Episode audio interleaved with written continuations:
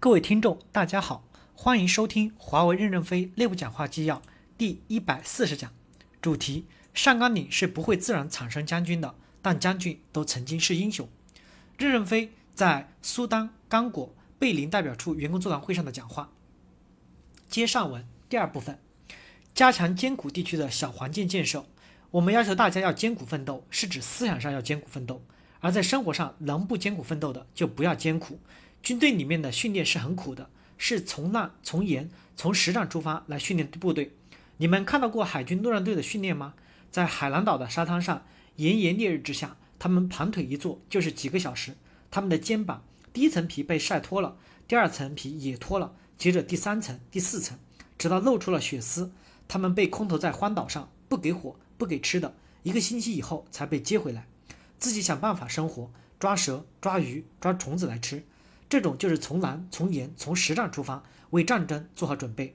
当战争真正打起来的时候，一切都是尽可能的创造好一些的条件，尽可能的除了克服敌人这个困难外，不应有任何困难。我们现在的要求是思想上艰苦奋斗，而不是在身体和生活上艰苦奋斗。能解决困难的一定要解决。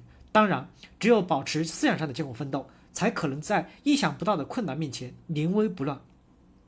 在艰苦地区，要有饱满的工作精神。要有乐观主义精神，工作好每一天，生活好每一天。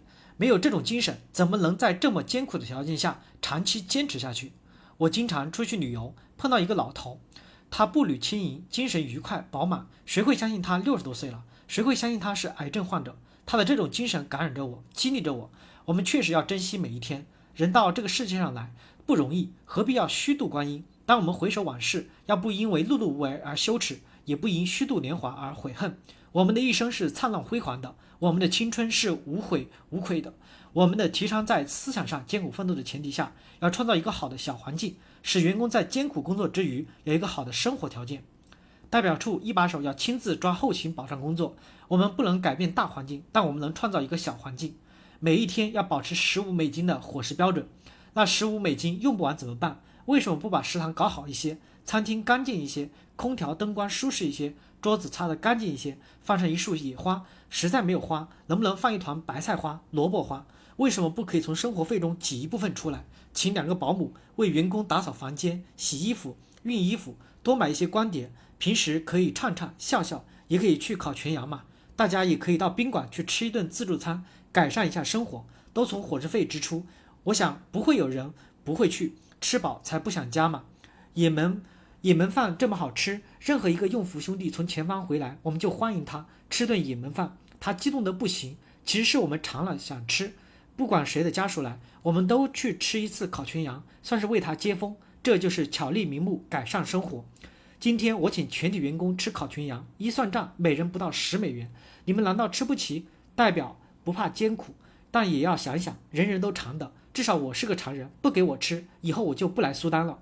我至今还留恋也门饭，那也许是我经历的世界最好吃的饭，不知什么时候还有机会再吃一次。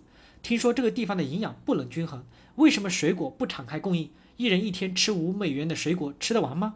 吃不完吧。代表处代表一定要把这个生活抓好，十五美元用不完，明年审计，知道你三年都吃不够这个数字，我们就减你一些补助，支持不够吃的代表处。男孩子不喜欢洗衣服，我们就请保姆。这边人工费很便宜，保姆也很便宜，请他们来洗衣服。洗完用熨斗熨，每天都可以换衣服，定个合理的价格就给他嘛。这样我们很干净，很轻松嘛。这样生活就慢慢的好起来了。床铺也洗得干干净净，床头也可以每天都插一枝花。不管在多么艰难的苦、艰苦的环境，自己去创造一点小资情调嘛。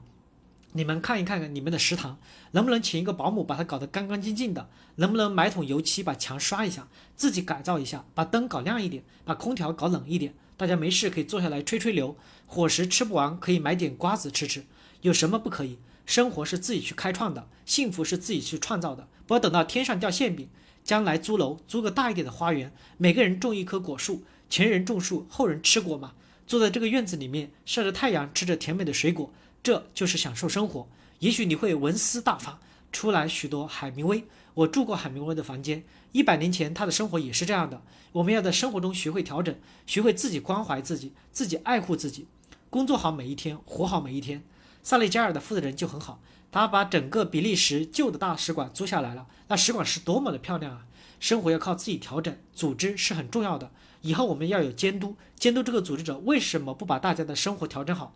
我们把生活丰富多彩起来，就不会感觉这里生活苦了，就不想离开这个群体了。这个责任在你们代表身上，我们态度讲清楚了。食堂搞不好，这餐厅搞不好，咱们鲜花就没有了。哪个说洗衣没有人管的，咱们就给代表降薪降级。当然，我们得民主投票，大家都拥护的话，我们就真执行给代表降级降薪。感谢大家的收听，敬请期待下一讲内容。